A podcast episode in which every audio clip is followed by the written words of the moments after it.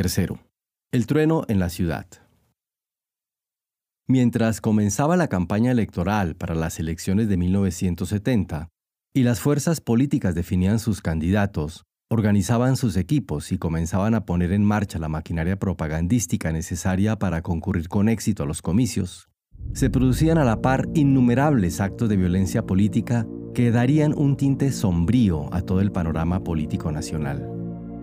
En enero de 1968 se produjo el secuestro y asesinato de Rogelia Cruz, una Miss Guatemala estudiante de arquitectura ligada a grupos de extrema izquierda, hija de Miguel Cruz Franco y no del famoso Cruz Ware, el tristemente célebre director de la Guardia Civil durante los tiempos de Arbenz. El caso conmocionó a una ciudad que apenas una semana después, el día 17, se vio sacudida por tres impactantes asesinatos de la guerrilla. Dos agregados militares de la Embajada de los Estados Unidos, John D. Weber y Ernest A. Munro, fueron acribillados por las FARC y el mismo destino corrió el conocido empresario Alfonso Alejos. Dos meses más tarde, el 16 de marzo, fue secuestrado Monseñor Mario Casariego, arzobispo de Guatemala, aunque pudo ser liberado poco después luego de un sangriento enfrentamiento con militantes de derecha. Uno de los jefes de la mano, responsables del suceso, Raúl Lorenzana, al que se envió a la cárcel, fue asesinado al mes siguiente en un confuso incidente. Los actos de violencia se sucedían así, sin pausa, y eran mucho más frecuentes de lo que permiten entrever estas líneas, pues recaían también sobre una buena cantidad de personas menos conocidas y de posición menos relevante que los nombrados, con lo que en todo el país se iba creando una atmósfera de creciente inseguridad. La cifra de asesinatos políticos reportados en 1969 alcanzó a 23, que pudo haber sido algo mayor debido a que algunos tal vez no aparecieron en la prensa, y subió a un total de 92 al año siguiente, mientras que entre estos dos años los secuestros aumentaron bruscamente de 3 a nada menos que 27. 52 bombas hicieron explosión en el país durante 1968, 51 el año siguiente y 68 en 1970. Uno de estos artefactos, de tipo casero y de bajo poder explosivo, estalló incluso en el tercer piso del Palacio Nacional el 17 de julio de 1968, sin causar más que dos heridos leves. Pero el suceso más impresionante de esta escalada de violencia fue, sin duda, el asesinato del embajador norteamericano John Gordon Main, quien falleció en un tiroteo cuando un grupo de las FARC intentaba secuestrarlo. El 24 de agosto de 1968, las fuerzas del gobierno capturaron a Francisco Ordóñez Monteagudo, alias Camilo Sánchez, quien había quedado oficialmente al mando de las FARC desde marzo de 1967. Fin de la cita. Cita de la Comisión para el Esclarecimiento Histórico. Pocos días después, y para tener a alguien de importancia a quien canjear por su jefe, los guerrilleros hicieron un operativo para secuestrar al embajador con un automóvil Buick de color verde con placas de alquiler, interceptaron el paso al carro del embajador en la avenida Reforma, a la altura de la 12 calle, y lo obligaron a detener su marcha. Detrás del auto del embajador se situó un Toyota de color rojo, comillas, y de su interior bajaron tres jóvenes armados. Del primero de los vehículos descendió un hombre joven con camisa gris, armado con ametralladora, quien conminó al señor Mine a descender del auto. El señor Gordon Mine no hizo caso sino hasta la tercera vez cuando descendió del vehículo y caminó unos tres metros. Entonces le dispararon cayendo abatido. Fin de la cita.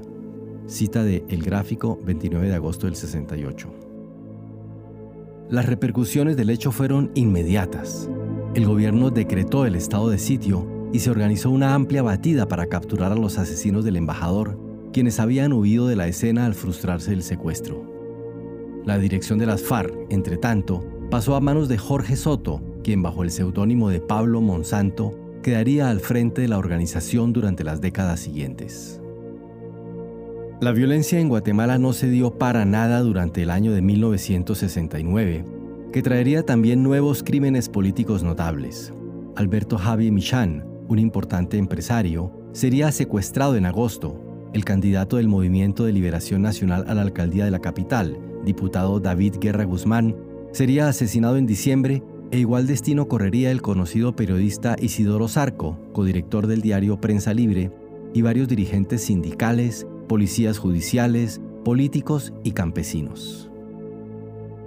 Poco antes de las elecciones, el 28 de febrero de 1970, la guerrilla daría otro golpe importante secuestrando al propio canciller de la República, Alberto Fuentes Mor.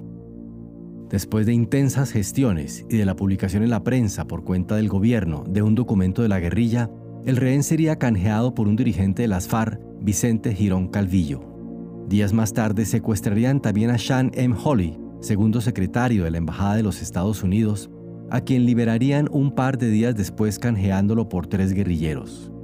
Pasadas las elecciones, pero antes de que asumiera el nuevo gobierno, el 31 de marzo, las FARC secuestrarían también al embajador de Alemania en Guatemala, conde Karl von Spreti, a quien aguardaría un destino mucho peor, pues el conde sería asesinado fríamente por los guerrilleros a los pocos días. La alevosía del crimen fue explicada, mucho tiempo después, como una especie de venganza personal de Fidel Castro ante las duras declaraciones contra su régimen que había dado en su momento un hermano de von Spreti cuando se desempeñaba como embajador en La Habana. Poco después, a comienzos de mayo, acabaría también la vida de otro importante actor de esta historia. El MR-13, dispersadas sus fuerzas, había desaparecido ya en la práctica como organización combatiente, por lo que su comandante, Marco Antonio John Sosa, decidió partir hacia México para proseguir desde allí, de algún modo, sus actividades revolucionarias junto a dos compañeros de la guerrilla, atravesó la frontera y con la colaboración de un colono mexicano trató de proseguir viaje hacia la capital de ese país. Pero el colono, tal vez tentado por la recompensa que se ofrecía por el comandante guerrillero, lo denunció a las autoridades mexicanas quienes lo capturaron en las riberas del río Xacbal, en el paraje Marqués de Comillas, en territorio mexicano. Al encontrar más de 50 mil dólares en efectivo en la mochila del comandante, según relata César Montes, los oficiales mexicanos que lo detuvieron habrían decidido matarlo para quedarse con el dinero y no tener que entregarlo a las autoridades de su país. La desaparición de John Sosa marcó el fin de una época en la lucha guerrillera de Guatemala. Muertos tanto él como Turcios Lima y acabada la guerrilla de Nororiente, emergerían nuevos comandantes y nuevos escenarios en un enfrentamiento armado que sin embargo nunca cesaría por completo durante esos años se mantenía una violencia constante en la ciudad capital y diversos grupos intentaban retomar la lucha con una variedad de estrategias y de tácticas a la que luego tendremos oportunidad de referirnos. Para la mayoría de los guatemaltecos, a pesar de los hechos de violencia relatados en esta sección, la vida continuaba en esencia dentro de lo normal, perturbada de vez en cuando por alguna noticia alarmante, pero básicamente sin mayores alteraciones.